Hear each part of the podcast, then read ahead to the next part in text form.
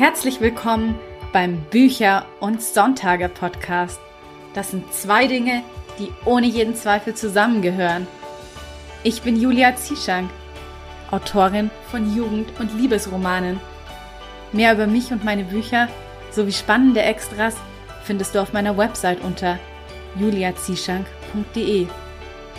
Und jetzt wünsche ich dir ganz viel Spaß mit der heutigen Episode.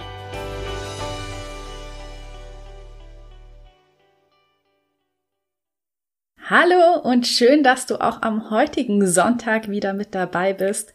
Heute dreht sich alles ums Lustigsein und zwar genauer gesagt darum, wie man als Comedy-Autor arbeitet und wie das mit den Gags schreiben eigentlich so funktioniert. Und falls du da so wie ich sehr wenig Ahnung von hast, dann wirst du nach dem heutigen Interview auf jeden Fall sehr viel schlauer sein. Ich habe heute richtig viel gelernt und ich fand es total spannend, vor allen Dingen mal erklärt zu bekommen, wie Gags eigentlich so aufgebaut sind, weil man kennt es ja von Romanen, da gibt's die Heldenreise, den Dreiakter, den Fünfakter und auch bei Songs ist es ja so, dass Lyrics nach einem bestimmten Schema aufgebaut sind, aber wie man eigentlich Gags aufbaut und wie das da so funktioniert mit dem Timing und allem, das wusste ich bisher nicht. Und deshalb fand ich das auch super toll, dass ich das heute alles gelernt habe. Und bevor es jetzt gleich mit dem Interview losgeht, habe ich noch großartige Neuigkeiten für dich, denn ich habe mich dazu entschieden, Autorencoaching anzubieten. Das heißt, ich bringe dich in deiner Schreibkarriere weiter. Und Falls du dich nun fragst, wie und wo kann ich dieses Autorencoaching bekommen, das funktioniert über Patreon.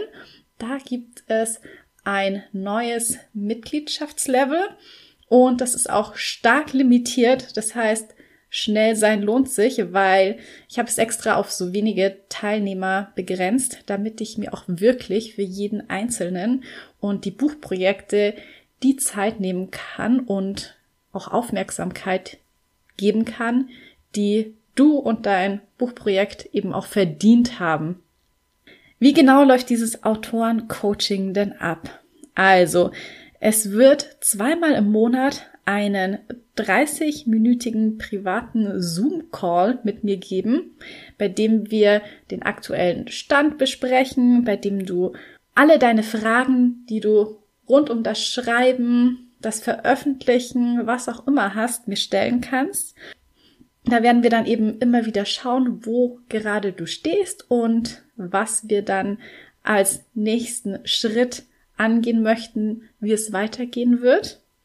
Außerdem gibt es auch einen persönlichen E-Mail-Kontakt. Das heißt, ich bin da dann auch jederzeit für dich erreichbar und unterstütze dich bei allen Schritten, Egal, ob gerade bei dir das Thema Exposé schreiben ansteht oder du vielleicht schon etwas weiter bist und gerne möchtest, dass jemand dich beim Coverdesign berät. Du weißt ja, ich habe einen sehr guten Blick fürs Detail, also mir entgeht da nichts. Oder vielleicht brauchst du auch jemanden, der deinen Klappentextkorrektur liest oder um nochmal auf das Exposé zurückzukommen, das ist ja sehr wichtig, wenn man sich bei Literaturagenturen oder auch bei Verlagen direkt bewerben möchte, dass man eine gute Leseprobe abliefert. Und da würde ich dann natürlich dir auch dabei helfen, dass die Leseprobe möglichst gut ist. Also ich würde das Lektorat deiner Leseprobe übernehmen und natürlich auch das Korrektorat.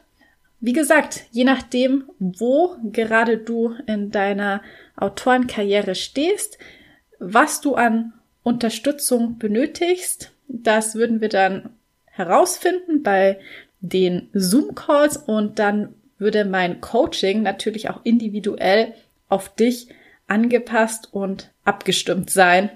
Das heißt, je nachdem, was du an Unterstützung brauchst, ähm, versuche ich dir dann diese eben zu geben. Deshalb möchte ich hier jetzt auch gar nicht so ins Detail gehen, was genau wir alles machen können, weil das hängt ja sehr stark von dir und deinem Buchprojekt ab und welche Hilfe du eben benötigst. Ich bringe dich in deiner Schreibkarriere weiter. Ich bin für dich da. Ich helfe dir und beantworte alle deine Fragen rund ums Romane schreiben und veröffentlichen. Wenn du da jetzt Lust drauf hast und sagst, ja, ich möchte endlich einen Schritt weiterkommen, ich möchte mir von dir helfen lassen und ich möchte das Beste für mich und mein Buchprojekt, weil, wie gesagt, du es verdient hast, dann schau jetzt unbedingt auf Patreon vorbei. Du findest den Link in den Show Notes zur heutigen Episode, denn wie gesagt, die Teilnehmerzahl ist sehr stark begrenzt. Um genau zu sein, es ist nur eine Handvoll an Plätzen zur Verfügung. Und damit genug der einleitenden Worte. Ich wünsche dir jetzt ganz viel Spaß beim Interview mit dem Comedian Jan Overhausen.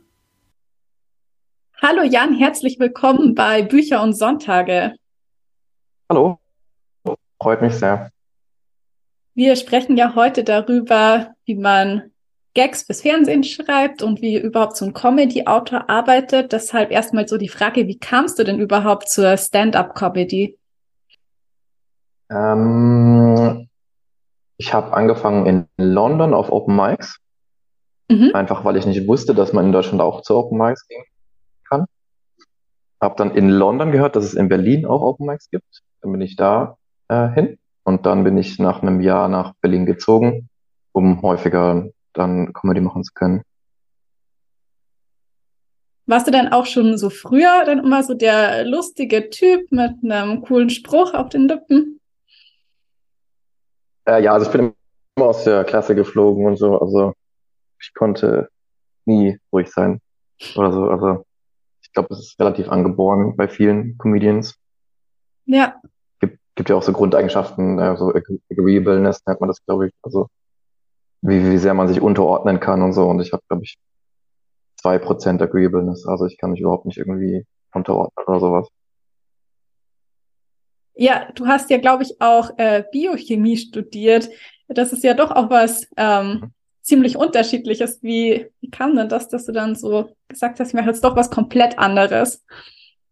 Na, also Comedy kam nach Biochemie. Ich wusste nicht, dass, dass, dass es eine Möglichkeit ist, Comedian zu sein in Deutschland. Also das war etwas, was halt drei alte Männer im Fernsehen gemacht haben. Äh, ich wusste nicht, dass man da als Normalsterblicher auch einfach mit anfangen kann und einen Zugang zu hat. Das ist auch recht neu eigentlich, diese Open Mic Szene in Deutschland. Es gab es eigentlich nie. Es war irgendwie, ich weiß nicht, wie das früher funktionierte. Einfach, man ist zufällig oder man kannte einen Fernsehproduzenten, der einen dann direkt ins Fernsehen gesteckt hat. War ich nicht dabei, aber Jetzt mittlerweile gibt es äh, gerade in Berlin und dann in vielen Großstädten so eine sehr gesunde Szene, wo man dann eben seine ersten Schritte machen kann.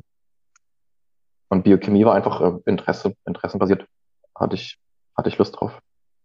Ja, kann ich sehr gut verstehen. Also ich habe ja auch was äh, komplett anderes studiert und jetzt bin ich Autorin. Von daher ja. ist gut nachvollziehen. Genau. Hm, was macht dir denn eigentlich mehr Spaß, so direkt auf der Bühne zu stehen und zu performen oder eher so die Gags zu schreiben und quasi hinter der Bühne zu arbeiten? Hm, also die schönsten Momente hatte ich tatsächlich als Ghostwriter für andere, weil da einfach sehr schöne Momente entstanden sind, weil hm, wenn man im Team arbeitet, kann natürlich auch das Produkt dann bis zu doppelt so gut werden, weil eben dann zwei Köpfe da dran arbeiten, auch zwei Talente zusammen sich fügen. Und, muss nicht immer so sein, aber das waren wirklich äh, die schönsten Momente in meiner Laufbahn waren, waren die, wo ich als, als, als Ghostwriter für andere Comedians gesehen habe, wie, die, wie das funktioniert. Ja, vielleicht kannst du das auch noch mal ein bisschen genauer erklären, wie man sich das so vorstellen muss, eben so als Ghostwriter zu arbeiten. Bist du dann quasi so eigentlich permanent damit beschäftigt, über irgendwelche Gags nachzudenken? Nein. Ähm, wenn man eine funny Gedanken hat, dann schreibt man sich den auf im Tagesverlauf. Ich versuche morgens mich so eine halbe Stunde bis Stunde hinzusetzen, einfach gezielt Jokes zu schreiben. Ähm, ja, aber ich, das da hat jeder sein eigenes System. Manche schreiben auch vier Stunden am Tag. Ähm, manche suchen sich gezielt Wörter raus, zu denen sie dann improvisieren. Ähm, manche entwickeln ihre Jokes in Podcasts. oder in Impro-Formaten. Das ist auch sehr beliebt, dass man sagt, äh, man macht eine Live-Show mit Impro-Komponenten und dann ist man gezwungen, über ein neues Thema zu reden auf der Bühne und dann kann man da äh, häufig ein neues Programm entwickeln. Felix Lobrecht macht das zum Beispiel, was ich hier mitbekommen habe. Gerne mhm. so. Funktioniert es bei dir dann gut mit der Kreativität auf Knopfdruck, wenn du dich da die halbe Stunde hinsetzt? Oder hast du auch eher so die besten Ideen, wenn du unter der Dusche stehst oder spazieren gehst? Beides. Also man kann Glück haben und dann in diesem Schreibfenster auch die guten Ideen haben. Aber natürlich im Schnitt ist im Tagesverlauf wahrscheinlicher, dass da irgendwas Lustiges einfällt oder einfach, wenn man lacht im, im Alltag, ist das häufig ein sehr guter Indikator, dass was Lustiges passiert ist. Und dann kann man sich das einfach aufschreiben. Und man kann auch einfach Szenen wiedergeben oder funny Beobachtungen. Also das mache ich in letzter Zeit eigentlich gerne. Einfach Menschen beobachte und schaue, was war daran lustig und dann das herausarbeite, was und ein bisschen überspitze für die Bühne. Oder Dating Fails, der Klassiker, dass man über die berichtet. Ja. Also da gibt es eigentlich keine, keine Grenzen, keine Regeln. Also da, da kann ich keinem, glaube ich, irgendwie einen konkreten Tipp geben. Alles, was funny ist, ist funny. Und je mehr du das versuchst produzieren, desto mehr funny wird auch rauskommen. Also da gibt es kein, keine Gesetzmäßigkeiten, glaube ich. Hm, ja, glaube ich, in meinen kreativen Berufen so. Also das kenne ich auf jeden Fall auch so von meiner Arbeit als Autorin mit Romane schreiben. Ja. Je mehr Szenen du schreibst, desto mehr gute Szenen werden dabei sein. Ne? Also Genau, ja.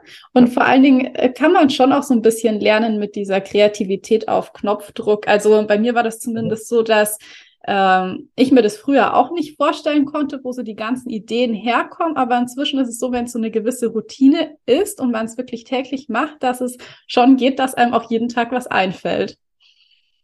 Auf jeden Fall, klar. Was ich auch so interessant finde, du hast auch Co-Regie bei einer Werbekampagne für Aktion Mensch geführt.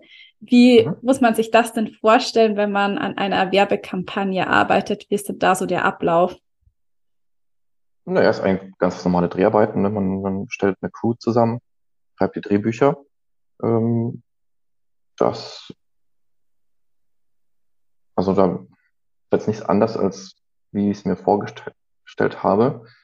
Ähm, man gibt halt ein bisschen Anweisungen. Also ich habe ich hab eher so die, die Comedy-Regie geführt, dass ich halt geschaut habe, dass die Witze transportiert werden, was unglaublich schwer ist, muss ich sagen. Das ist, deswegen ist auch, gibt es auch so wenig Funny Comedy, weil die Comedy-Vision ist schwer, sehr schwer zu transportieren, wenn dann noch mehrere Leute zwischengeschaltet sind, wenn Redakteure, Regisseure, Kameramänner dazwischengeschaltet werden oder Schauspieler sogar noch.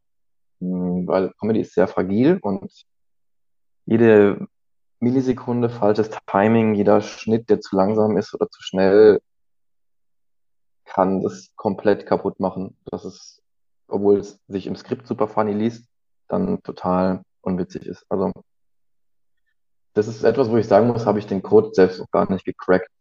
Und auch die meisten in Deutschland, wie man sieht, aber auch weltweit, Comedy-Filme sind häufig nicht so lustig, wie sie sein sollten, wenn man sich das Talent anschaut, das dahinter steckt, weil es ist wirklich unglaublich schwer. Die meisten Comedies, die funktionieren, funktionieren, weil du einen Comedy, Comedian Hauptdarsteller hast, wie so ein Jim Carrey, der einfach unglaublich lustig per se ist und der eigentlich gar kein Skript bräuchte. Sehr selten funktionieren Comedies basierend auf ihrem Drehbuch, weil die Translation häufig so komplex ist und so fehleranfällig, dass selbst wenn das Skript unglaublich funny ist, das dann nicht auf den Lippen der Schauspielern äh, landet, weil zu viele Leute sich auch einschalten. Und ähm, Drehs sind auch per se schrecklich für Comedy. Also das ist so stressig laut, gehetzt, 50 Takes. Wie willst du denn beim, beim, beim sechsten Take immer noch diese funny Energie haben?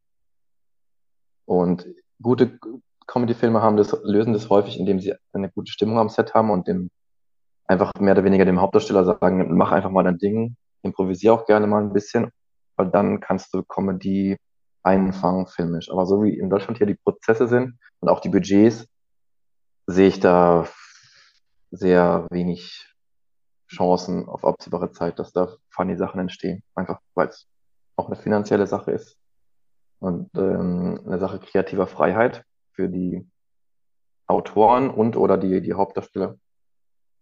Und gibt auch wenig Regisseure, die sich darauf spezialisieren, auf Comedy-Regie.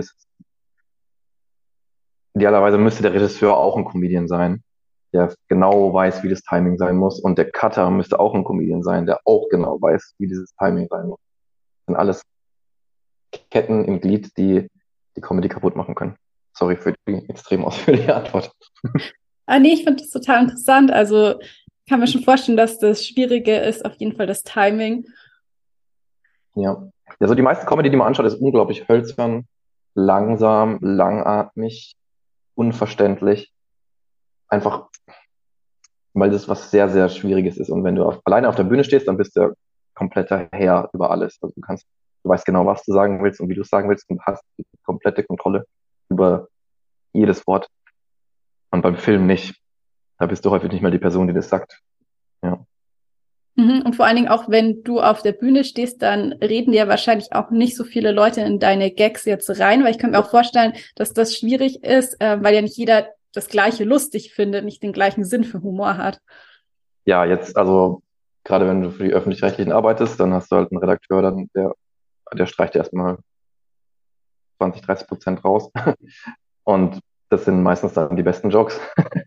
Und ähm, ja, also das ist unglaublich schwierig. Hm, so, wenn sich Redakteure einschalten, dann muss man das schon fast gar nicht mehr drehen, meistens, weil das sind keine Comedians, diese Redakteure. Das sind, ja, keine Ahnung, die haben, die haben andere, die haben eine andere Agenda als Comedy, häufig.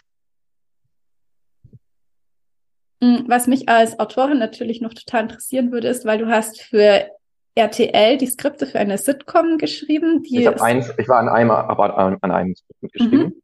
Von einer Serie, die leider dann nicht veröffentlicht wurde. Das war so meine Erfahrung mit so richtig ähm, Full Script Writing. War sehr cool. Ähm, genau. Und äh, da hatte ich das Glück, dass ich mit so einem Head-Autor zusammengearbeitet habe, der dann ähm, viel so auch übernommen hat von der Dramaturgie und meine Aufgabe war dann eher, ähm, das, das funny zu machen oder neue Ideen einzubringen, ungewöhnliche Ideen. Das wäre sehr cool. Sehr schade, dass es dann nicht verfilmt wurde, weil das Skript war richtig gut. Wie muss man sich das denn so vorstellen, in einem Autorenteam zu sitzen? Also wie viele andere Autoren waren da mit dabei und wie läuft es dann so ab, dass man so Ideen entwickelt? Genau, an der Folge waren insgesamt vier Autoren beteiligt mit dem Head-Autor zusammen. Und genau, da haben wir, er hat so die, die Outlines vorgegeben. Kennst du ja sicher den Begriff, ne? Mhm. Ähm, und wir haben die dann so mit Leben gefüllt, mit Dialogen, mit Jokes. Und er hat einmal die Woche haben wir dann großen Call gemacht und er hat das so, hat ein paar Sachen weggestrichen, hat ein paar Sachen zugefügt. Und dann ist so über, ja, zwei, drei Monate dann äh, das Skript für eine Folge entstanden. Ähm, und ist es auch manchmal also schwierig, wenn dann so viele Ideen quasi in den Raum geworfen werden, dass man das dann alles so auf einen gemeinsamen Nenner bringt? Äh, ja, genau. Aber da, dadurch, dass die Autorität klar verteilt war mit ihm als Head-Autor, war das eigentlich das mhm. Problem. Ähm, wir haben da einfach unsere Sachen angeboten und wenn, wenn ihm das nicht gefallen hat, war klar, dass es nicht drin, nicht drin bleibt. Aber klar, kann ich mir auch vor schwierig vorstellen, wenn da die Hierarchie nicht klar geordnet ist. Ja, also bei mir ist es zumindest auch so, dass ich dann manchmal ähm, auch das erst lernen musste, so ein bisschen Kompromisse einzugehen. Ich habe zum Beispiel ein Buch mit einer ähm, befreundeten Autorin zusammengeschrieben und da war das ja am Kleinen dann auch schon so, dass man sich dann immer so irgendwie einig werden musste mit den Ideen. Ja. Und äh, also für mich war das am Anfang schon sehr schwierig, wenn ich dann ein paar von meinen Ideen verwerfen musste, weil ähm, die andere Autorin die einfach nicht gut fand. Wie ist es dann bei dir dann gewesen? Ja, wir als Comedians, wir haben da, glaube ich, nicht das Problem, weil eine der wichtigsten Regeln bei Comedy ist Kill Your Babies. Also, wenn du einen Joke beschreibst und der funktioniert nicht, musst du ihn sofort verwerfen. Und deswegen sind wir es gewohnt, täglich bis zu zehn Ideen gehen zu lassen. Also da ist, glaube ich, mit Comedians ja, die Arbeit eher leichter. Aber klar, wenn jemand einen Dickkopf hat oder stur ist und stolz, äh, kann ich mir das auch sehr schwer vorstellen. Generell hast du aber gesagt, du fandest es, glaube ich, ganz cool und könntest dir auch vorstellen, da in Zukunft mal wieder an einem Skript zu arbeiten, oder? Auf jeden Fall, aber äh, ich will es dann selbst in der Hand haben. Also ich, ich lege gerade so viel Geld wie möglich zur Seite ähm, und will dann wirklich was komplett selbst produzieren, wo ich alles, wo kein Redakteur mehr reinredet, weil ich eben jetzt mehrfach das gesehen habe, dass es äh, zu fragil ist, dass da zu viel schiefgehen kann, wenn, wenn man da nicht wirklich auch Final Cut hat sozusagen. Hm. Genau, aber das, das ist auf jeden Fall noch auf meiner To-Do-Liste, mal was richtig, richtig Witziges zu produzieren. Ja, ist es dann auch so für dich, dass du diese Sketche, die du ganz allein geschrieben hast, die vielleicht sogar auch ein bisschen lieber magst, weil sie einfach mehr du sind und sich dadurch, ja, du dich diesen Ideen mhm. einfach näher fühlst? Klar, ja, also ähm, wobei die meisten Sketche, die ich geschrieben habe, habe ich für andere Künstler geschrieben, so. Ähm, deswegen, aber äh, ein guter Freund von mir, der hat jetzt auch, der hat viel mit mir an diesen Produktionen mitgearbeitet und dann hat auch die Erkenntnis gehabt, ich muss alles selbst in die Hand nehmen und hat dann alles selbst in ein Minuten Clips auf TikTok selbst gedreht, selbst geschnitten, selbst Kamera geführt und das war ein gigantischer Erfolg. Also das war auch für mich so die Bestätigung der Theorie, dass der Autor auch wirklich bis zum Final Cut alles entscheiden muss weil die sind unglaublich witzig. Wir haben bis zu vier, fünf Millionen Aufrufe. Jedes Video hat unglaublich viele Follower gewonnen. Binnen kürzester Zeit jetzt seine Solo-Tournee ausverkauft. Also ähm, ich glaube, da steckt eine Menge Wahrheit in dieser Theorie drin, wie man auf TikTok sieht. Generell die ganzen Creator auf TikTok sind ja alles in Personalunion. Die schreiben alles selbst und drehen alles selbst und spielen alles selbst. Und das ist einfach unglaublich viel witziger als das, was im, in, den, in den großen Medien gezeigt wird. Außer die Sachen, die ab und zu mal aus den USA rüberkommen, die ganz witzig sein können. Ja. Aber auch, weil da, weil da so jemand wie ein Adam Sandler halt auch komplette Macht hat über jeden Teil und ein eingespieltes Team um sich herum hat, wo er weiß, die verstehen meine Vision und die können Comedy-Regie, Comedy-Editing. Das, da sind wir noch Jahre bis Jahrzehnte entfernt in Deutschland von. Bist du denn dann auch schon auf TikTok? Mhm. Ja, aber da mache ich nur Stand-up-Clips. Genau. Okay. Ja, muss ich dann auf jeden Fall mal suchen, um die ganzen Links nachher auch noch in die Show Notes zur Episode zu packen. Ähm, ja, was mich jetzt noch interessieren würde, ist, weil wir waren ja eben schon dabei, dass du sehr viel für andere Comedians Gags schreibst, eben als Ghostwriter. Wie fühlt sich das denn an, wenn du diese Gags dann live auf der Bühne siehst, wie sie ähm, ja, performt werden. Ja, das ist, das, das sind so die Highlights ähm, meines Lebens. Also das ist, das ist einfach unglaublich schön zu sehen. Also nichts, was ich in meinem Leben gemacht habe, ist dem nahe gekommen, wie, wie das zu sehen, weil du nicht auch dieses Schuldgefühl hast, wenn du jetzt was für dich machst, weißt du, und dann ist, kriegst du das einen riesen Lacher. Es ist ja auch immer was Narzisstisches, was Egoistisches. Hm. Und wenn du das jemand anderem schenkst und dann das Leuchten in, der, in den Augen der Person siehst, plus das Leuchten im Augen in den Augen des Publikums, ist, hast du nicht noch dieses Schuldgefühl, dass es für dich verwendest, sondern dass du einfach, dass deine Worte ähm, wirklich nur Gutes sozusagen verrichten.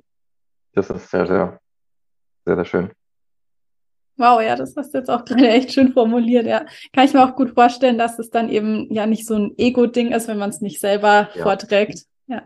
Genau, weil wenn man jetzt selbst auf der Bühne killt, wie wir sagen, dann ist es natürlich toll, aber eine kleine Stimme ist natürlich dann auch immer bei so, ja, du hältst dich schon auch für eine geile Sau und so weiter. Ne? Also ähm, es, ist nicht un, es ist nicht ganz ungetrübt, aber wenn, wenn man jemand anderem das schenkt, dann wo man sich einfach ungetrübt selbst daran erfreuen, an dem, was man da geschrieben hat. Gibt es bei dir eigentlich auch sowas wie einen typischen Tagesablauf oder ist jeder Tag anders?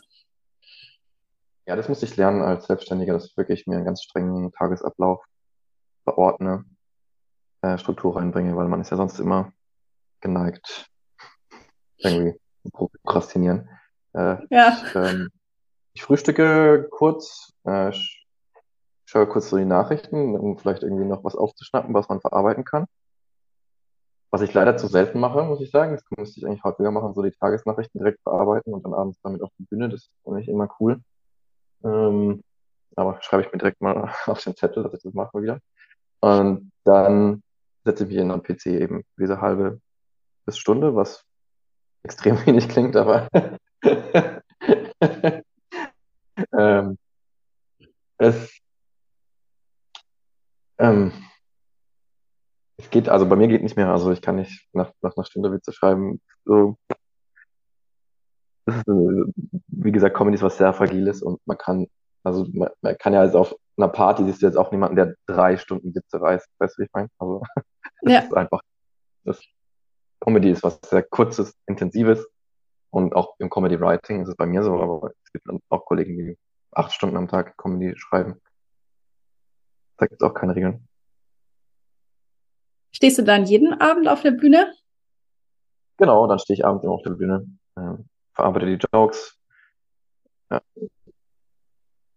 schleife die alten, schreibe Taglines, wie wir sagen, für die Mhm. Alten. Also ist, in, ist es für deine ZuhörerInnen spannend, so Ja, kannst, Details? kannst du Ja? sehr gerne mal ausführen, ja. Mm, Also wir, wir wir beginnen mit einem, einem Joke, ganz normal, wenn der funktioniert, ja, super. Und dann setzt man sich am nächsten Tag hin und überlegt, wie kann man den strecken, ergänzen, und eine Liste draus machen oder es einbetten in eine Szene, dass einfach da mehr Material entsteht, mehr Lacher. Weil meistens, wenn irgendwo, wenn du irgendwo auf was Witziges stößt, es gibt noch ein paar andere Sachen, die du dazu sagen kannst, die ebenfalls funny sind. Wenn wir die Taglines und ein Joke kann 20, 30 Taglines haben, wenn man sich irgendwie macht. Und umso angenehmer ist es fürs Publikum, weil das ist dann meistens sehr schnell viele Jokes.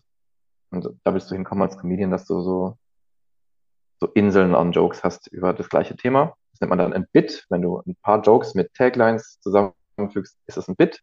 Und das Mhm. ist dann das, was du dann so als Clip online siehst, so, das, was dann so drei bis zehn Minuten lang ist.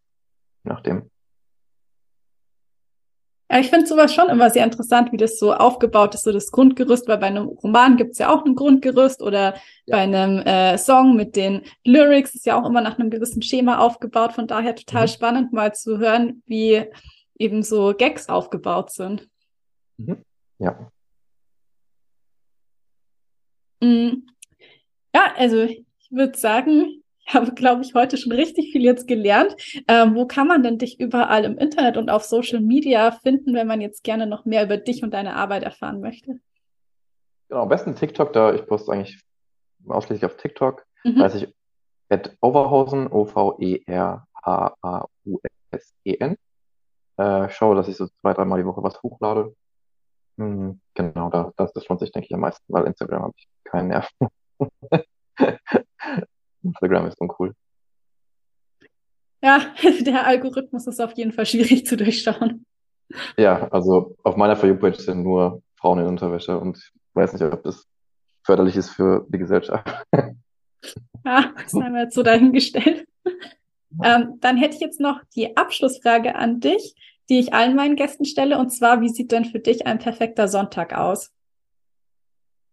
Ah, das ist bei den Comedien eine sehr schwierige Frage, weil wir einfach meistens auftreten. Also Sonntag ist für uns ein regulärer Arbeitstag, aber Sonntag ist für uns quasi wie der Freitag äh, der, des Restes der Bevölkerung. Also dann am Sonntagabend habe ich dann um 22 Uhr Feierabend. Das ist immer ein sehr schöner Moment, weil ich dann montags meistens komplett frei mache. Also Mhm. Die Frage wäre, aber wie sieht ein perfekter Montag bei dir aus? Und äh, der sieht bei mir äh, mit, also, hm, weiß ich gar nicht, ist eigentlich eine, erwischt mich gerade irgendwie. Weil, wenn man als einziger Montag frei hat, dann kommt man auch nicht in den Sonntagsmut. Weißt du, wie ich meine? Also, Mm, das stimmt. du gehst dann halt in Lidl und machst die Wäsche. Also, das ist aber jetzt nicht so diese, ich glaube, das, was du mit dieser Frage hören willst. Hm. Ich habe einfach, ich habe keinen perfekten Sonntag. Also mein perfekter Sonntag ist ab 22 Uhr äh, am Sonntag, wenn ich dann den, den Feierabend habe. Mm. Ja, ich glaube, du bist da auch so ein bisschen wie ich, dass du eigentlich immer so ein wenig noch am Arbeiten bist, dass man eigentlich nie wirklich frei hat. Das sagt man ja über Autoren. Also die Zeit, die sie schreiben, ist ja nur sozusagen die Spitze vom Eisberg und den Rest der Zeit denkt man ja eigentlich unablässig nach, nicht nur jetzt über die Protagonisten, die man vielleicht im Kopf hat oder die Storyline, sondern einfach über die Welt an sich. Also ähm, man, man, man, man tut es ja dann nur anzapfen häufig, wenn man schreibt, was man den ganzen Tag über so gedacht hat über die Welt. Ich weiß nicht, wie es dir da geht. Ja, ganz genauso. Also man kann das auch nicht wirklich abschalten. Also gerade wenn ich jetzt wirklich ein neues Buch schreibe, dann äh, denke ich da eigentlich permanent dran, also auch am Wochenende völlig egal und dann Dusche. möchte ich auch einfach die Ideen aufs Papier bringen und kann mich auch ja. erst wirklich entspannen, wenn dann mal so dieses Grundgerüst steht. Ja. Ja, aber dann denken wir auch schon wieder was nächste. Ja, das stimmt. Ja. Nach dem Buch ist vor dem Buch. Ja, also immer so Autoren sehen für Außenstände immer wie die faulsten Menschen der Welt aus, aber fühlt sich nicht so faul an. Also. Nee, das stimmt. Äh, man hat da immer so diese Klischeevorstellung von so Autoren, die im Café sitzen und dann so jeden Tag eine Stunde ein bisschen schreiben, aber die Realität, mhm. glaube ich, ist da doch sehr anders. Ja. Genau. Ja, dann äh, bedanke ich mich, dass du heute hier mhm. warst und dir die Zeit genommen hast. Also es war super interessant, mit dir zu Danke quatschen. Dir. Gerne, gerne. Dann alles Gute, ne? Und nun folgt eine kleine Hörprobe aus Zeit bedeutet nichts von Julia Zieschank. Es rauschte und knisterte aus dem Lautsprecher. Dann wollen wir mal, erklang eine dumpfe Männerstimme. Er räusperte sich. Ich hätte einfach alles in ein Notizbuch schreiben sollen. Es aufzunehmen war eine blöde Idee. Ich mochte seine Stimme bereits nach den ersten Sätzen. Ein angenehmer Bariton. Es war eine jener Stimmen, die man hörte und wusste, man würde ihr am liebsten stundenlang lauschen. Seine Stimme hatte etwas samtig Weiches, als wäre sie mit Velour ausgekleidet. Ich fühlte mich sofort von ihr davongetragen, eingepackt in eine watteweiche Wolke aus Worten. Egal, weiter im Text, sagte er. Das hier ist nämlich dein höchst professionelles Geburtstagsgeschenk, meine liebe Nicole, sagte er, und ich konnte das Schmunzeln in seiner Stimme hören. Da du schon immer gerne meinen Geschichten gelauscht hast, wollte ich dir eine neue schenken. Allerdings dachte ich, so ein handgeschriebenes Notizbuch ist langweilig. Das kann ja jeder. Selbst Shakespeare konnte das. Aber eine Kassette zum Anhören, das ist doch was Feines. Zumindest ist es ziemlich modern. Immerhin bin ich ja auch der coole Onkel. Da muss ich mich schließlich ins Zeug legen, nicht wahr? Allerdings hoffe ich, dass du nicht einschläfst auch wenn du es natürlich als gute Nachtgeschichte anhören kannst. Naja, wie dem auch sei. Wo war ich stehen geblieben? Ach ja, die Geschichte. Also die Geschichte, die ging wie folgt. Ich wartete eine Weile, doch das Band rauschte nur noch. In der Hoffnung, doch noch auf ein paar Wortfetzen zu stoßen, drückte ich auf den Knopf zum schnelleren Vorspulen, aber nichts geschah. Ernüchtert starrte ich auf den roten Kassettenrekorder und die Aufregung, die ich eben noch über die unerwartete Aufnahme empfunden hatte, verblasste. Warum hatte er seine Geschichte doch nicht erzählt? Ich drückte auf Eject, nahm die Kassette heraus und drehte sie um, aber auch auf der Rückseite ertönte nichts außer Knistern und Rauschen. Enttäuscht drehte ich die Kassette wieder auf die Vorderseite und spulte zum Anfang zurück. Die Jahre hatten ihre Spuren hinterlassen, denn die Tonqualität war schlecht und die Stimme des Mannes klang ein wenig löchrig. Wie alt diese Aufnahme wohl war? Mit ein bisschen Recherche sollte es möglich sein, das Herstellungsjahr des Kassettenrekorders herauszufinden und damit auch das ungefähre Alter der Aufnahme. Es war wie eine Zeitreise, diesen Moment zu lauschen, der vermutlich viele Jahre zurücklag. Ein wenig war es, als wäre ich bei der Aufnahme mit dabei, als säße ich ihm direkt am Tisch gegenüber, ich stellte mir vor, wie er über den Kassettenrekorder gebeugt dasaß, eine Hand über die Stirn reibend, während er sich bemühte, seine Gedanken in eine sinnvolle Reihenfolge zu bringen, wie sich eine kleine Falte zwischen seinen Augenbrauen gebildet und er mit angestrengtem Gesichtsausdruck versucht hatte, sich an die Geschichte zu erinnern, die er Nicole erzählen wollte. Unbewusst lächelte ich und drückte auf Play, um mir die wenigen Sätze dieser samtenen Stimme ein weiteres Mal anzuhören. Während ich ihr lauschte, hatte ich ein so klares Bild ihres Besitzers vor Augen, als hätte ich ein Foto von ihm gesehen. Ergab das überhaupt Sinn, von einer Stimme auf das Äußere einer Person zu schließen? Die angenehme Stimme des Mannes konnte mir nicht verraten, wie alt genau er war oder wie er aussah, aber sie machte ihn mir unglaublich sympathisch. In meiner Vorstellung war er jedenfalls Anfang dreißig, groß und blass. Er hatte schwarze, lockige Haare, die etwas zu lang waren und die Hälfte seiner Ohren bedeckten. In seinen tiefseeblauen Augen lag ein ernster Ausdruck.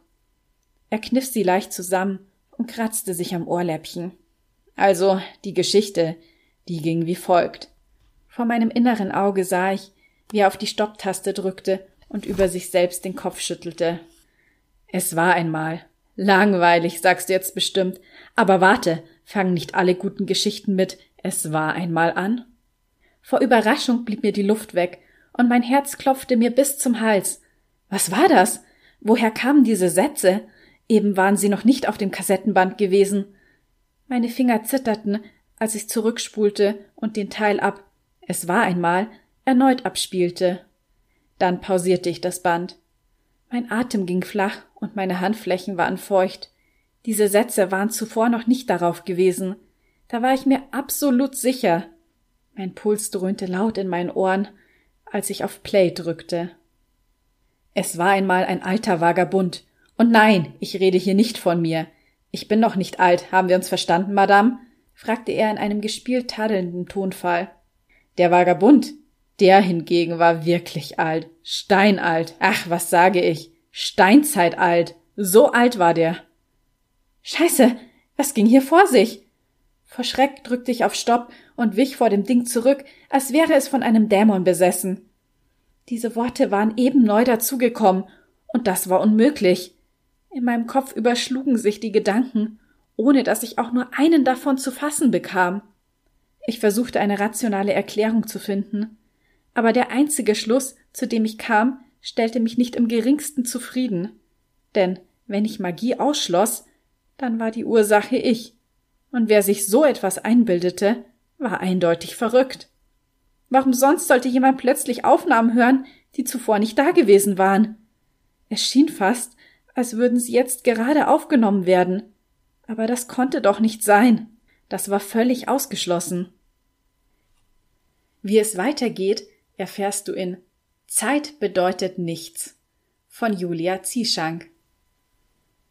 Wenn dir diese kleine Hörprobe nun gefallen hat, dann hast du hiermit das perfekte Weihnachtsgeschenk, denn die Ausgabe von Zeit bedeutet nichts ist wirklich schön es ist zum einen ein Hardcover und zum anderen befinden sich in dem Buch auch noch Farbfotografien von mir. Also die Fotos, die du darin findest, die sind alle von mir selbst aufgenommen und die unterstreichen einfach nochmal die Atmosphäre der Geschichte. Also es ist wirklich optisch und haptisch ein sehr, sehr hübsches Buch, also ein echtes Liebhaberstück und das macht es eben auch zu so einem perfekten Geschenk für einen lieben Menschen. Mir hat es total Spaß gemacht, diese kleine ja, Zeitreise ist es ja nicht so ganz. Es reist ja eigentlich nur, reisen eigentlich nur die Stimmen der beiden Protagonisten durch die Zeit. Aber es hat mir total Spaß gemacht, diese kleine Kurzgeschichte zu schreiben. Ich fasse jetzt einfach nochmal ganz kurz den Klappentext zusammen. Und zwar geht's darum, dass Lea auf dem Flohmarkt einen alten Kassettenrekorder ersteht und die Kassette darin, die empuppt sich eben als ein Sprachrohr in die Vergangenheit, das es ihr ermöglicht, 40 Jahre zurück mit Walter zu kommunizieren. Und die beiden sind dann wild entschlossen, diese einmalige Gelegenheit bestens zu nutzen. Doch dafür bleibt ihnen nur anderthalb Stunden Zeit, nämlich genau so lange, bis das Kassettenband voll ist, denn damit endet dann auch der Zauber. Und auch die heutige Podcast-Folge kommt nun zu ihrem Ende. Wenn dir die Episode gefallen hat, dann würde ich mich wie immer über eine Bewertung auf Spotify und Apple Podcasts freuen. Und vergiss auch nicht dort den Podcast zu abonnieren, damit du keine zukünftigen Episoden verpasst. Und ganz zum Schluss noch einmal die Erinnerung an dich. Falls du Lust hast auf das Autorencoaching und mit deinem Buchprojekt gerne weiter vorankommen möchtest, falls du bereit bist, den nächsten Schritt in deiner Schreibkarriere zu gehen, dann schau dir unbedingt nochmal das Autorencoaching auf Patreon genauer an und ich würde mich riesig freuen, mit dir zusammenzuarbeiten und dich auf deinem Weg zu begleiten und deinem Buchprojekt zu dem bestmöglichen Start zu verhelfen, damit es so erfolgreich wie nur möglich sein kann und die Aufmerksamkeit bekommt, die es verdient hat. Und damit bleibt mir nur noch zu sagen, ich hoffe, du schaltest wieder ein, wenn es Zeit ist für Bücher und Sonntage. Bis zum nächsten Mal.